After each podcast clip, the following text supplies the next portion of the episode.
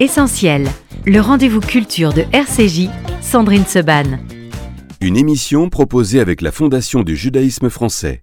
01 53 59 47 47. Merci d'être avec nous dans Essentiel. Bonjour à toutes, bonjour à tous. On, a, va avoir le plaisir aujourd'hui de parler de deux livres, celui de Noémie Silberg. On dit Silberg ou Silberg, Noémie? Silberg. Silberg.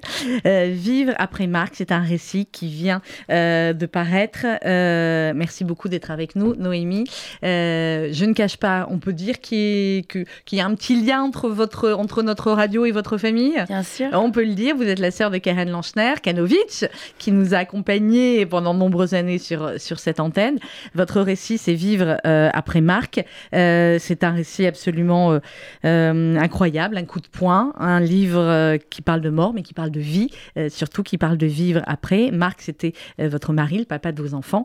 et bien, vous allez nous raconter un peu évidemment votre, votre histoire de vie, votre parcours et, et la manière et le pourquoi dont vous avez écrit euh, ce livre.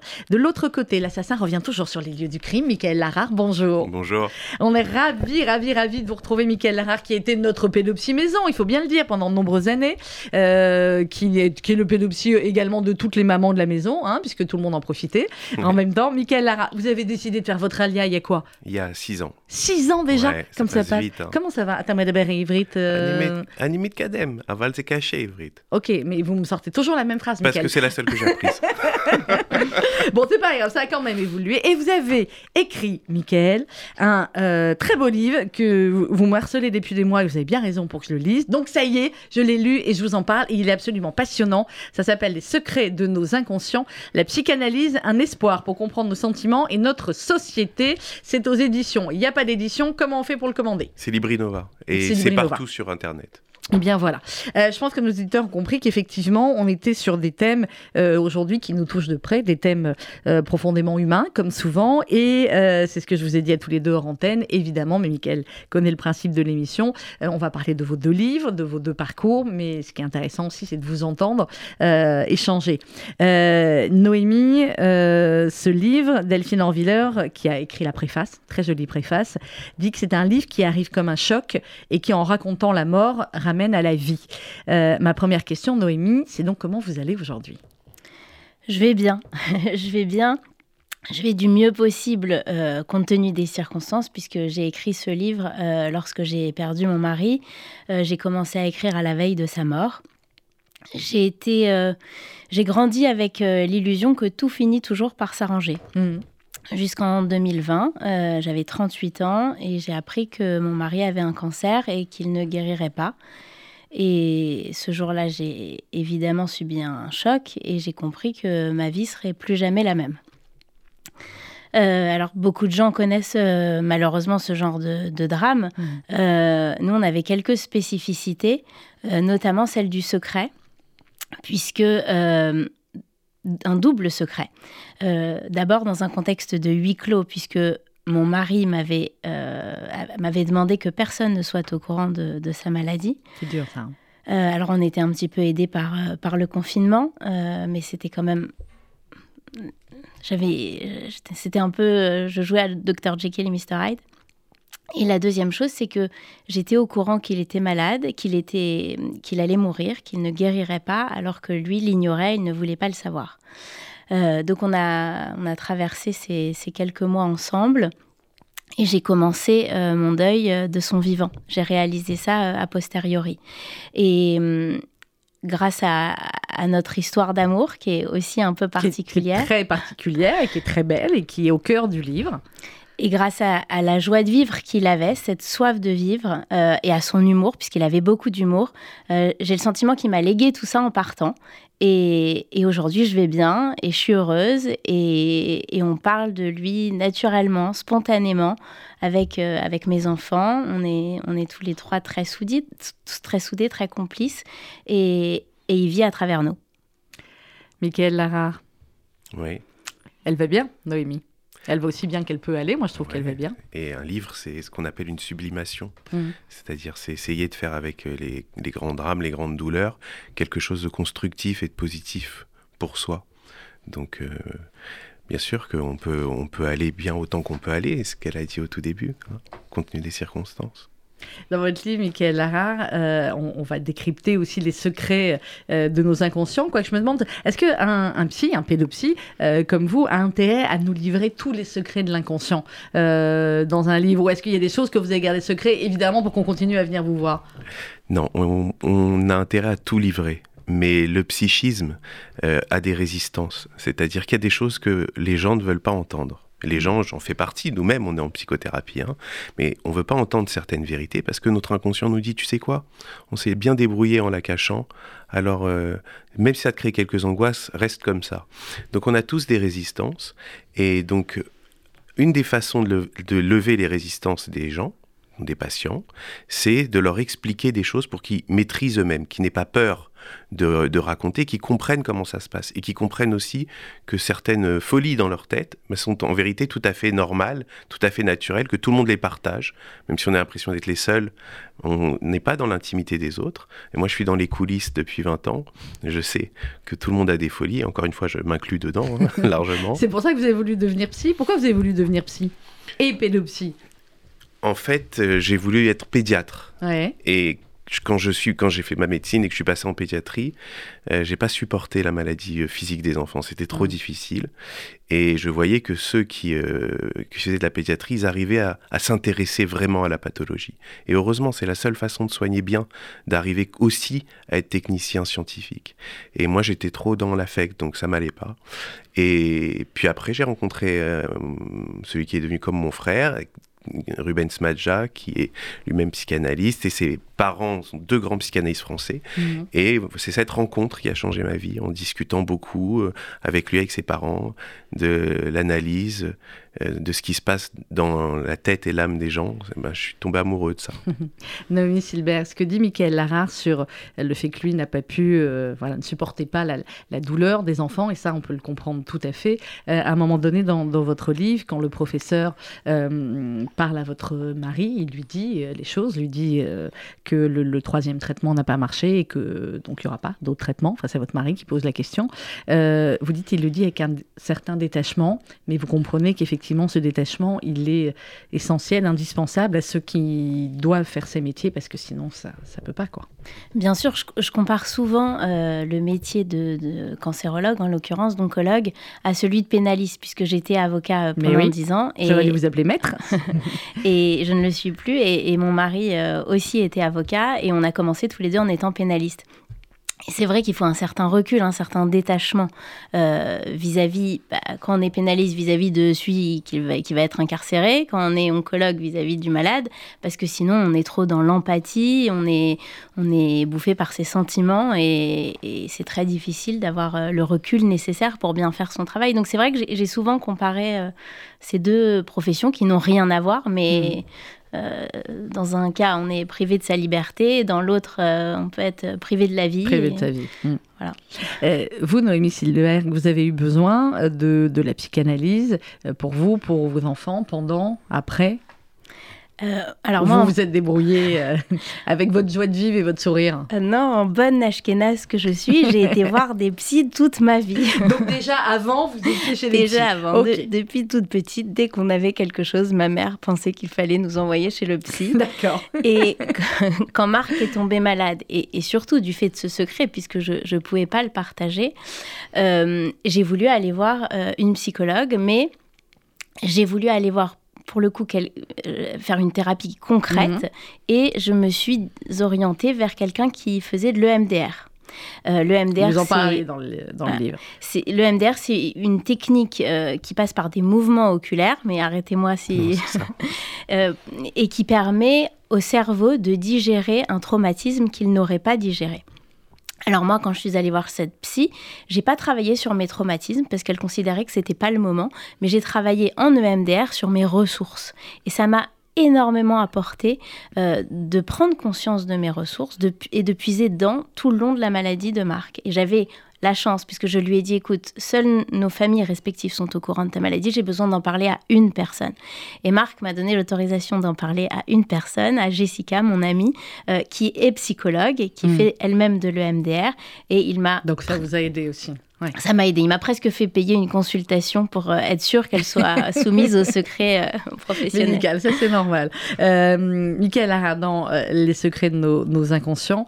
dans l'introduction, alors vous, vous décryptez en fin de compte dans, dans ce livre, absolument passionnant et accessible à tout le monde, hein, parce que même moi c'était l'objectif. J'ai tout compris. Il de est démocratiser complètement accessible.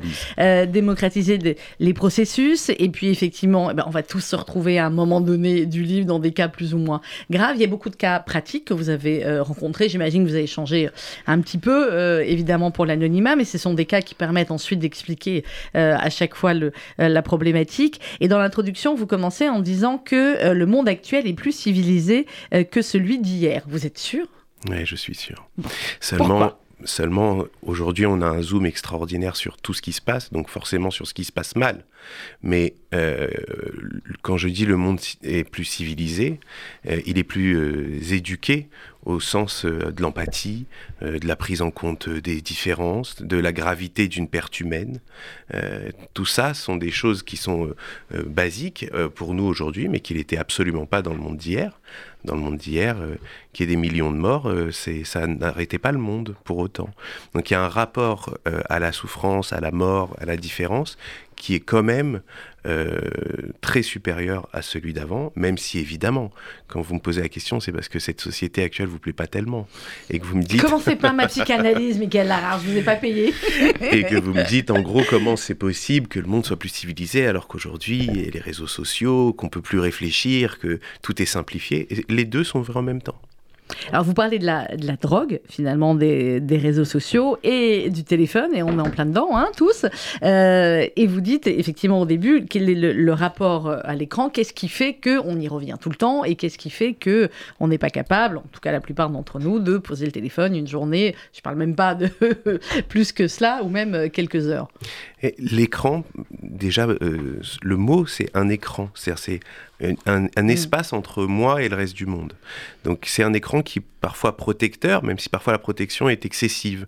Donc on va être euh, sur nos écrans parce que on a euh, euh, parce qu'on va y trouver du fun évidemment, mais souvent on s'ennuie et donc on va chercher à échapper à des pensées avant, on n'avait pas les écrans, on allait être dans nos pensées et tous, on a des soucis dans nos vies. Donc on allait être aussi happé par des éléments anxieux. Et si j'ai des éléments anxieux un peu trop forts, eh ben, je peux avoir euh, la tentation très grande, consciente et inconsciente, d'aller les oublier sur Instagram, sur tout ce qu'on veut.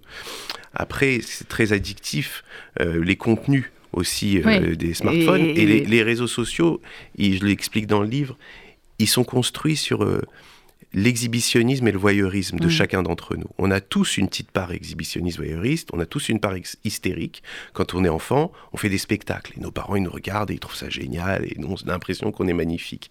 Et puis en grandissant, on nous dit euh, non, non, reste tranquille, en fait, c'est parce que juste on était en fait, tes parents. pas très très bien chanter. Euh, et ne te donne pas en spectacle.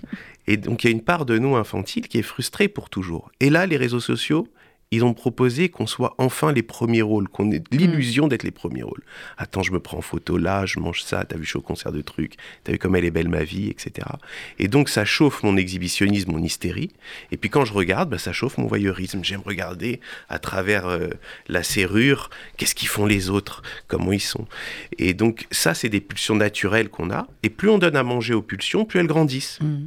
Donc avant, on nous disait c'est honteux de se montrer et de regarder les autres. Donc, on regardait les journaux comme ça, euh, juste chez le coiffeur, une demi-heure.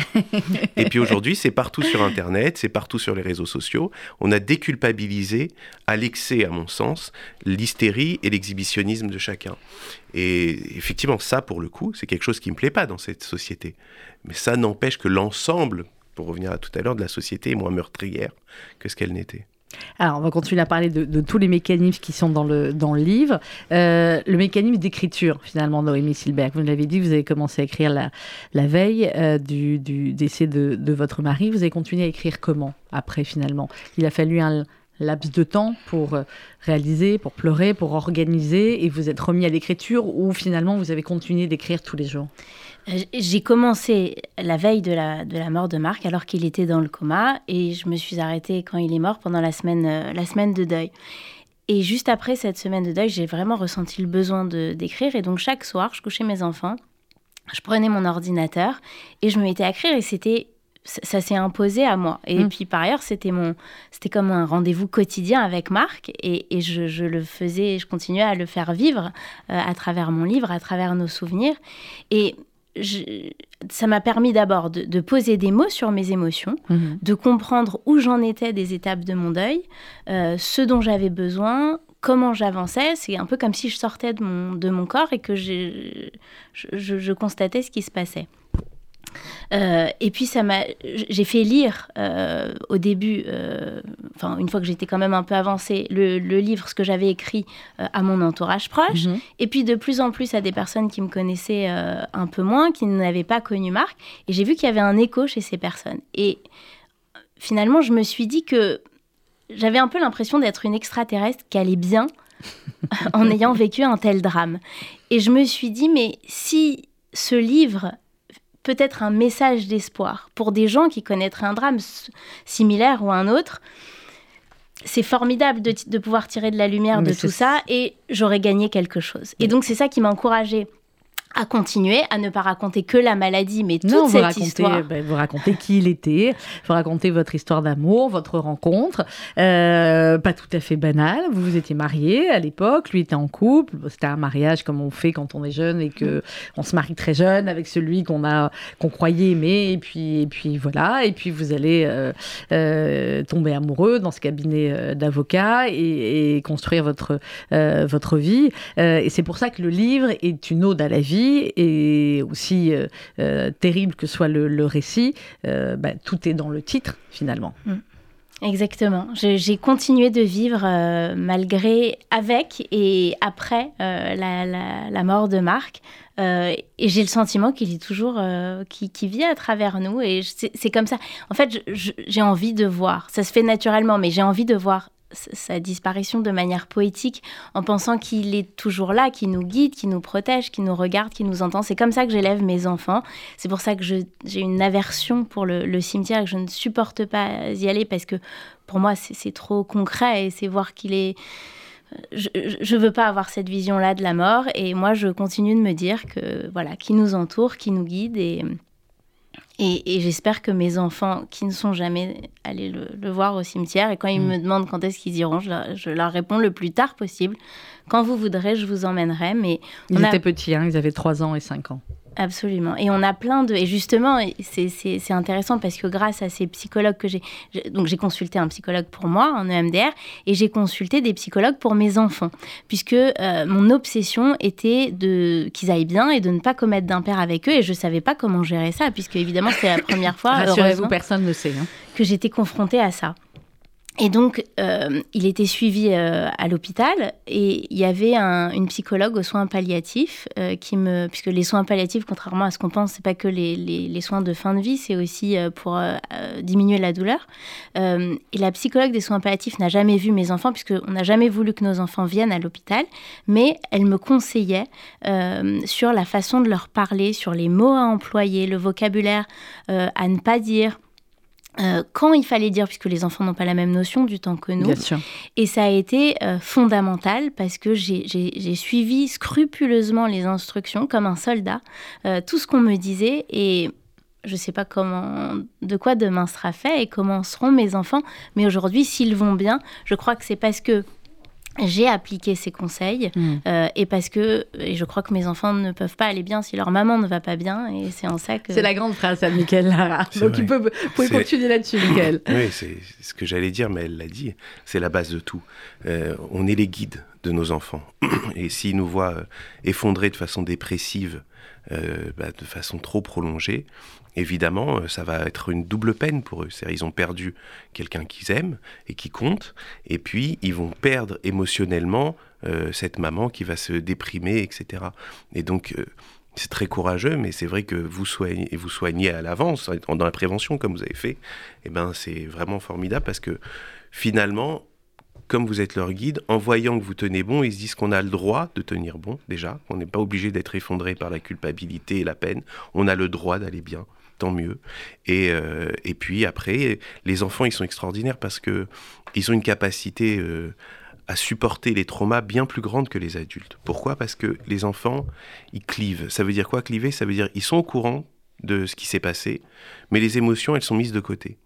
Souvent, je reçois en consultation des enfants ben voilà, qui viennent de perdre un papa ou une maman très tôt, et l'autre parent qui est là me dit Je ne sais pas vraiment s'ils ont compris, parce que je leur ai dit, puis ils n'ont pas pleuré, ils sont remis à jouer, puis comme si de rien n'était. Et quand je vois l'enfant seul, évidemment, il a tout à fait compris, mais son psychisme lui dit Écoute, ce dossier, il est trop gros.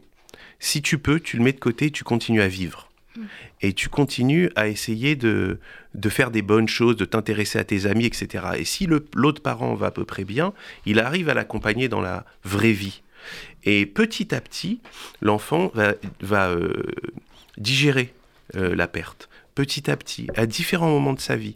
C'est-à-dire que les enfants qui ont perdu un parent euh, jeune, eh ben, il y a le moment où ça arrive et les premiers mois où il y a le manque qui est là, où il y a certaines douleurs. Mais heureusement, heureusement, ils n'ont pas la tristesse qu'on imagine qu'ils auraient. Heureusement, ils sont protégés par leur fonctionnement, ils se remettent à jouer, etc. Mais après, ils vont digérer une deuxième part à l'adolescence. Et puis après, quand ils deviennent eux-mêmes parents. Ça veut dire que le dossier qu'ils ont mis de côté dans leur petite tête, euh, Michael Lara, ça veut dire est-ce qu'il va diminuer, entre guillemets, au fur et à mesure des années, ou est-ce que forcément, à un moment donné, il ressort? En fait, il sort tout le temps mais par mm. petites tranches qui font que c'est supportable. Et en fait, le psychisme, il essaye de d'attendre d'avoir la force pour gérer un dossier. C'est-à-dire que les enfants, eh ben, euh, quand ils prennent confiance en eux, par exemple, ils grandissent, commencent à avoir plein de copains, avoir des bonnes notes, et puis ça fait des années que le parent est plus là, donc on arrive à fonctionner sans, alors l'inconscient leur dit, OK, je peux te lâcher une un petit bout à digérer parce que tu es de taille. Hmm. Vous voyez donc c'est comme ça au fur et à mesure que les enfants le, le, digèrent.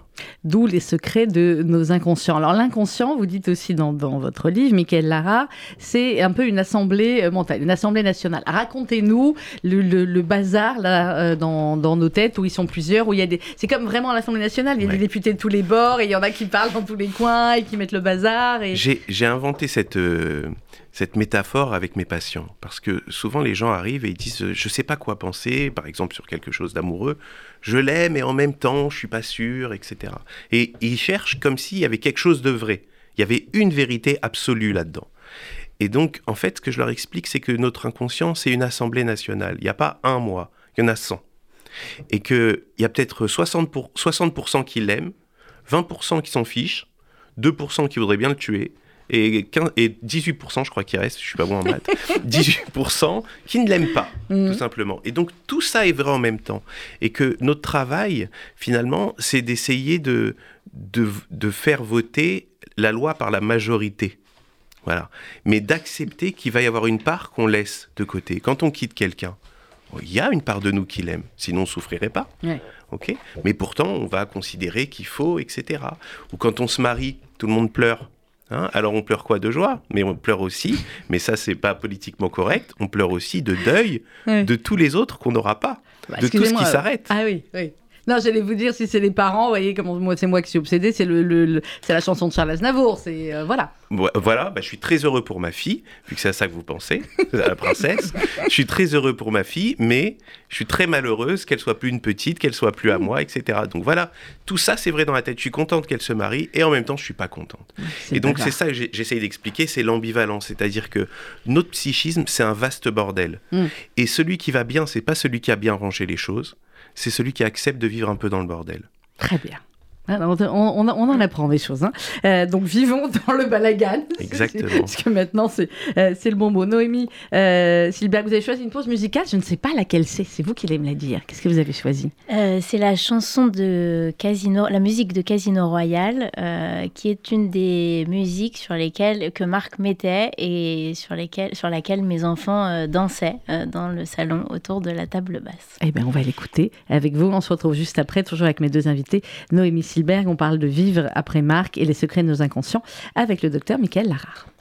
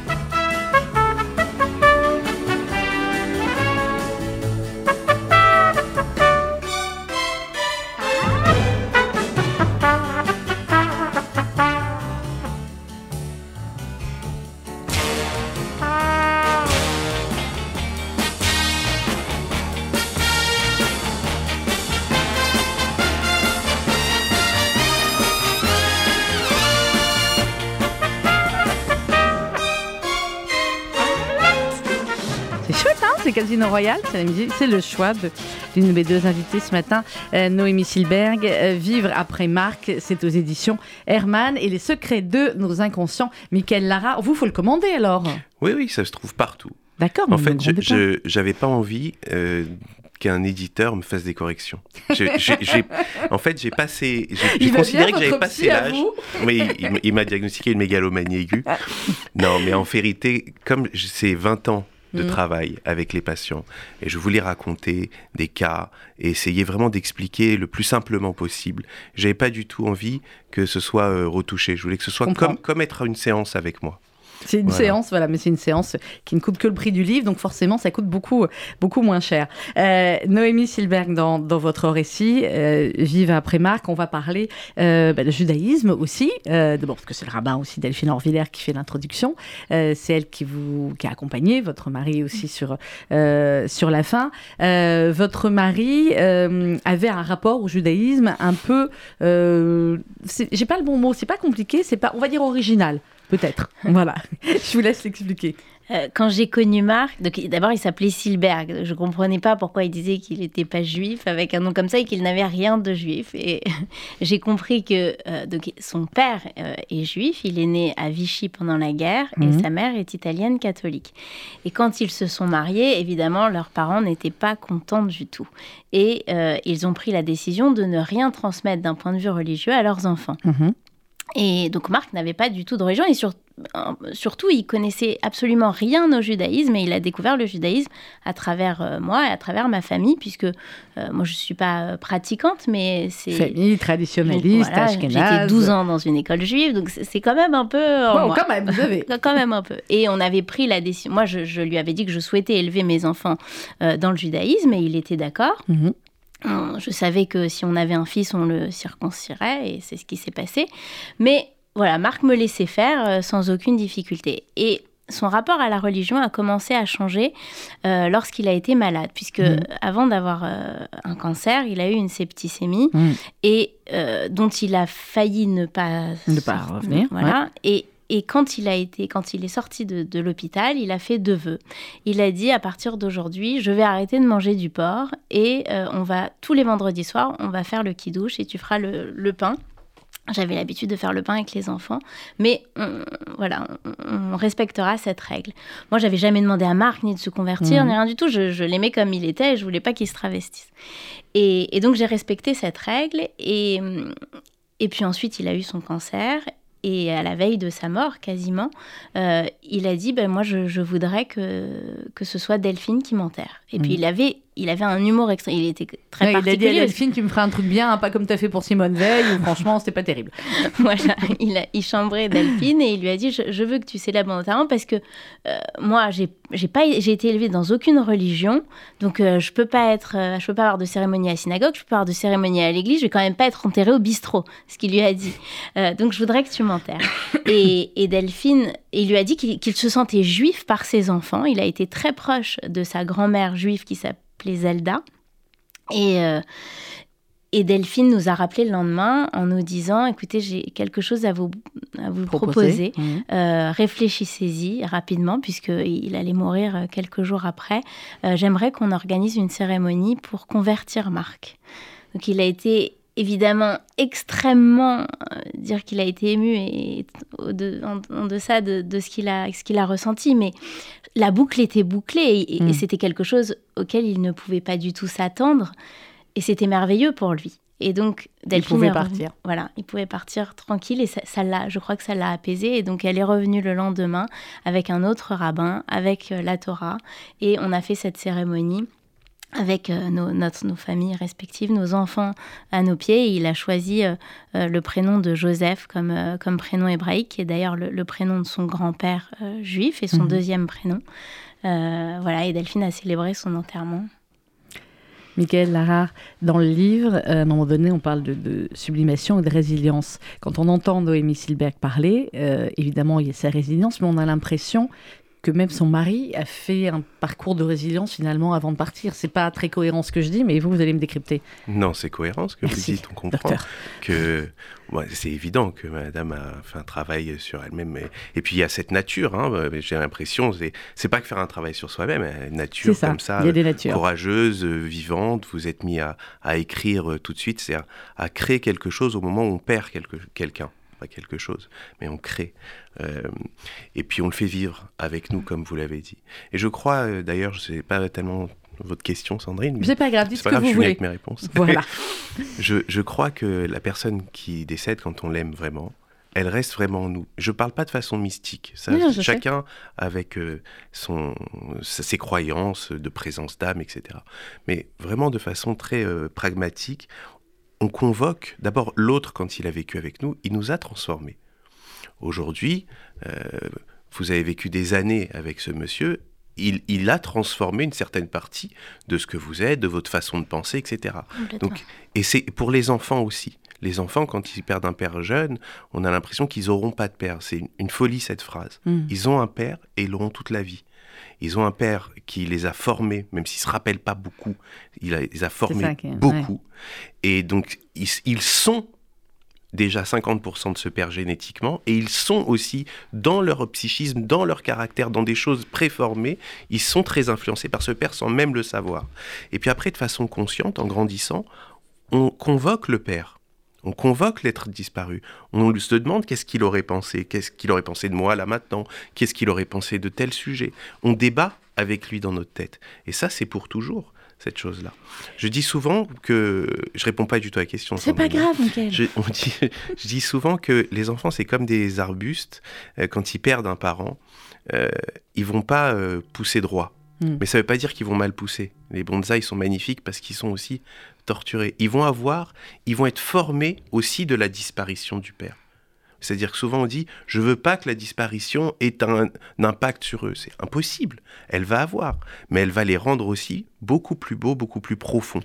C'est triste, mais les drames on s'en passerait bien tout ça, on n'en veut pas. Hein. Mais on n'a pas vraiment le mais, choix. Mais ça mm. donne de la profondeur aux gens. Ce que vous dites aussi dans le, dans le livre, à ce moment-là, euh, Michael Lara, vous parlez aussi de neutralité émotionnelle. Euh, cette neutralité émotionnelle, elle est... Ça, vous parlez pour le psy? Oui, pour le psy. C'est quelque chose qu'on travaille, parce que spontanément, on n'est pas neutre. Quand on a quelqu'un qui arrive et qui nous raconte une histoire, ou quand on a des enfants, moi je suis très attaché aux enfants et je travaille beaucoup avec les enfants. Et qui me Comment ils vont les vôtres d'ailleurs? Eh ben, ils vont bien. J'ai mon grand qui est à l'armée. Ben, c'est ça. Il faut que je fasse la psychanalyse, moi là, hein, parce que. Non, mais je gère avec du Lexomil, tout va eh ben, bien. tout va bien, très bien. C'est un, un excellent pédopsie, je vous assure. et le, le petit, euh, eh ben, se rappelle plus trop de la France déjà. Ah, et et, il rêve en hébreu. C'est extraordinaire. Hein. Il paraît que c'est ça, le déclenchement. C'est quand on rêve dans une autre langue qu'on a déclenché. On ne se souvient plus du tout de la question, mais c'est pas grave. Oui, c'est la neutralité, parce que là, je m'en suis rappelé pour le coup. Parce qu'on travaille là-dessus. On travaille sur ce qu'on appelle la maîtrise de son contre-transfert. C'est-à-dire, si j'écoute mes patients euh, comme un ami, euh, je ne vais pas réussir à faire des liens intelligents auxquels eux n'auraient pas pensé. Et il faut que je leur fasse des liens auxquels eux n'ont pas pensé. C'est ça l'intérêt, c'est de leur offrir une dissymétrie, pas une empathie qu'ils ont avec leurs amis, leurs proches, etc. Donc avec ce que j'ai appris, essayer de faire des liens, des connexions et leur proposer. Et, euh, et ça, ça n'est possible que si on arrive à, à se retirer émotionnellement un petit peu de ce qui se passe. Ça ne veut pas dire ne pas avoir euh, conscience de, de, de la douleur, mais vraiment essayer d'avoir une écoute professionnelle pour leur faire profiter de quelque chose. Euh, Noémie euh, Silbergia aussi, on parlait de judaïsme, on a parlé de la vie, on a parlé de votre histoire d'amour. Euh, il y a aussi évidemment tout l'impact autour de ce qu'on appellerait dans un roman les, personnages secondaires, mais qui ne sont pas secondaires, on est bien d'accord. il y a votre famille, il y a votre parent, il y a vos frères et sœurs. il y a... Mais on ne peut pas aller beaucoup plus loin, parce qu'en fait, effectivement, Marc, vous avez demandé de ne pas dire, et les, les, derniers jours, quand il vous autorise à le dire, là, par contre, il y a évidemment un déferlement de un déferlement d'amour, tout simplement. Oui, Marc disait que euh, quand ce serait le moment, et s'il devait mourir, euh, au moment où ce serait le dernier moment, il, appellerait tous ses amis pour, euh, pour les prévenir.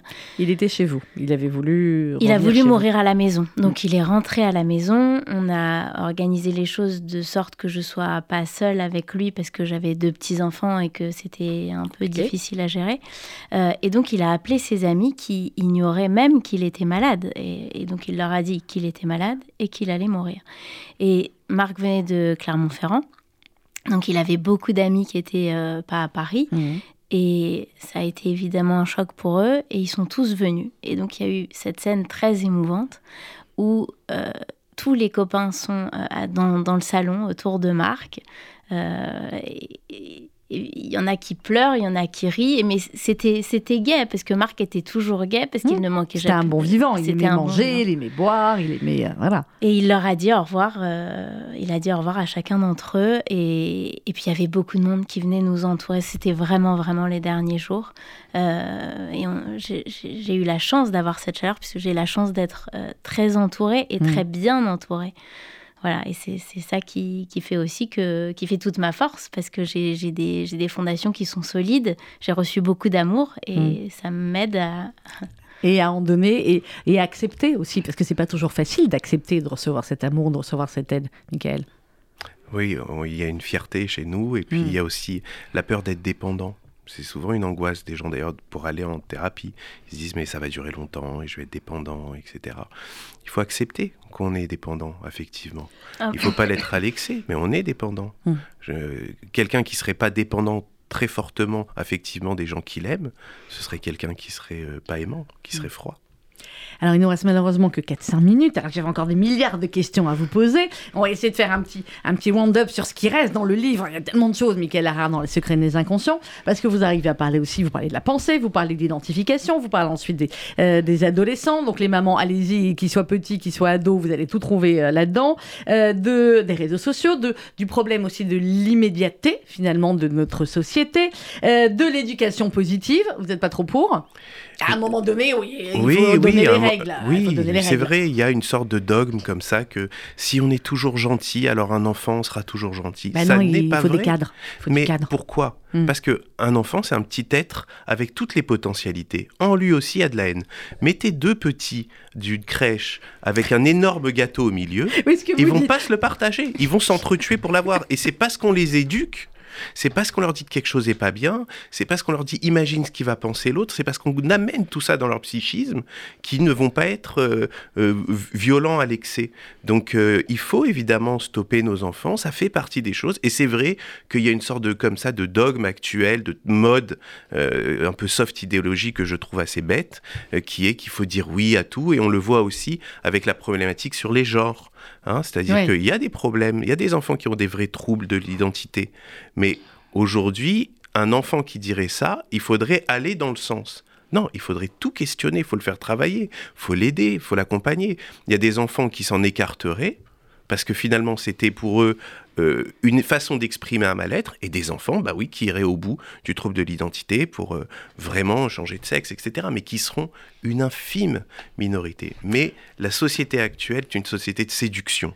il faut que ça plaise, il faut qu'on ait l'air tous sympas, il faut, que tout soit facile à comprendre. Mm. Donc ce qui est plus facile à comprendre, c'est de dire oui à tout mais il faut être un peu plus courageux. Il faut être plus courageux. Le livre est dédicacé à Ruben, à votre fils. C'est le début du livre. Non, c'est pas mon fils Ruben. C'est pas votre fils. Non, Ruben, c'est mon meilleur ami justement avec qui j'ai appris voyez, la psychanalyse. Alors, vous voyez comment ma, psy à moi, bon, enfin, je sais ce que vous allez me dire en antenne. Ma psy à moi, j'étais persuadée que c'était votre fils. Parce que, vous le dédicacez à lui. C'est ce que vous et feriez pour votre livre de, bah le dédicacer. J'ai dédicacé le premier de mes livres à mon grand. Et c'est pour ça que ça m'étonnait, comme je sais que vous en avez deux, je me mais pourquoi il a fait qu'un seul? Et Ruben, mon ami qui est, qui est parti, justement, qui est décédé jeune, brillant euh, psychanalyste, et on travaillait beaucoup ensemble, hein, une façon de travailler comme ça euh, très commune. Et je m'étais un peu promis à son départ que, que je livrerais des choses qui sont beaucoup de sa pensée. je l'ai convoqué tout le livre. Donc c'était obligé que, que je lui dédie. Et d'ailleurs, à la fin, je discute un peu avec lui dans ma voilà. tête. Tu t'es mis à écrire. Il dit oui, mais vous avez, voilà, vous avez écrit ce que vous aviez euh, appris euh, avec lui. Et effectivement, c'est, voilà, c'est le, le sens de la vie. Et vous dites, je ne pense pas qu'il y en ait, ou alors il n'a pas un sens unique euh, à la vie. Ce qui va me permettre de poser aussi la question à Noémie Silberg. il y a quasiment pas dans votre livre, euh, Noémie. Il y en a de la révolte, évidemment. Est-ce qu'il y a une plus grande injustice que celle que vous avez vécue, que votre mari a vécue? Non, il n'y en a pas. Euh, et en même temps, on sent cette révolte pendant, mais, mais pas tant que ça, en fait. Marc acceptait. Il a accepté d'être malade, il a accepté de mourir et il disait qu'il n'y avait pas d'injustice et que s'il fallait qu'il y en ait un dans notre famille qui soit malade, il fallait que ce soit lui. Donc c'était une leçon de vie pour moi. Euh, il était courageux, il était digne, il était drôle, euh, et ben il m'a il m'a contaminé. Et donc euh, au départ je me suis effondrée, et puis pendant de longues semaines, et j'avais honte parce que lui tenait bon, et je lui disais écoute il faut que je digère, ce qui était bizarre à dire, mais je parle au psychologue face à un cancer gastrique, il faut que je digère, hmm. et je te promets une fois que j'aurai digéré, je serai forte. Hmm. Voilà. Ben, vous êtes extrêmement forte et le livre est lui aussi extrêmement fort. Ce que je disais, on, voilà, je l'ai lu d'une traite et tous les gens qui le lisent vous disent euh, la, même chose. Noémie Silberg, c'est un livre évidemment extrêmement touchant, émouvant, mais c'est un livre qui ben, qu'on conseille euh, parce que parce qu'il va parler de, de, vie avec une très jolie couverture, une, luminosité qui émane de vous de toutes les manières euh, en permanence. Merci beaucoup Noémie Silberg. Merci, vous embrassez les enfants qui le liront évidemment plus tard quand ils seront en âge là. Pour l'instant, ils sont dans les, dans les contes et qui restent au maximum dans, dans, dans ces jolies histoires. Et je mais pense ils savent que, j'ai écrit ce livre, évidemment, puisque je, je, leur dis tout. Je pense qu'ils doivent en être très fiers et qu'après, ben voilà, ça leur permettra aussi de se rendre compte à quel point euh, leurs parents se sont aimés et, les aiment. Euh, Michael Larard, Les secrets, ça c'est aux éditions Herman, Vive euh, après Marc, Les secrets de nos inconscients. Euh, couverture avec une, un globe terrestre à la place de la tête, hein, extraordinaire. Votre inconscient à vous, je ne sais pas ce qu'il dit sur la couverture, Michael Larard. C'est bah, moi qui l'ai faite. bah alors c'est pour ça. Donc vous avez tout fait de A à Z. Donc c'est clair. Donc c'est pour ça qu'on aime autant ce livre, c'est parce qu'on euh, vous kiffe aussi et que évidemment vous parlez de Zlatan dedans. J'en ai pas parlé, mais c'est une évidence. bien sûr, c'est Zlatan, c'est une expression de la sublimation. Ce, en deux secondes, en deux secondes, Zlatan Ibrahimovic, donc pour les gens qui connaissent pas, c'est un grand dieu du Paris Saint-Germain. C'est un grand dieu tout court. Oui, absolument. Et il, il était euh, dans une famille très défavorisée, parents divorcés, père alcoolique qu'il voyait presque pas et une mère violente qui le frappait. Il a été placé, déplacé, etc.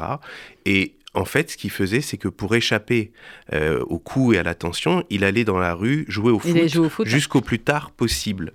Et pour passer aussi sa rage, il défiait au foot les plus grands. Et donc, il est devenu euh, forcément, plus il s'entraînait, plus il était apaisé psychiquement et plus il évitait les coups.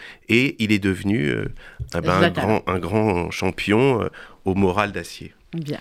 Merci beaucoup, Michael Lara. Les secrets de nos inconscients, c'est aux éditions Librinova. Librinova, je m'y fais. Librinova, vous le commandez, vous allez adorer Noémie Silberg aux éditions euh, Herman. Dans quelques instants, vous retrouvez RCG Midi présenté par Rudy Saada. Merci à tous les deux. Merci Sandrine. Merci.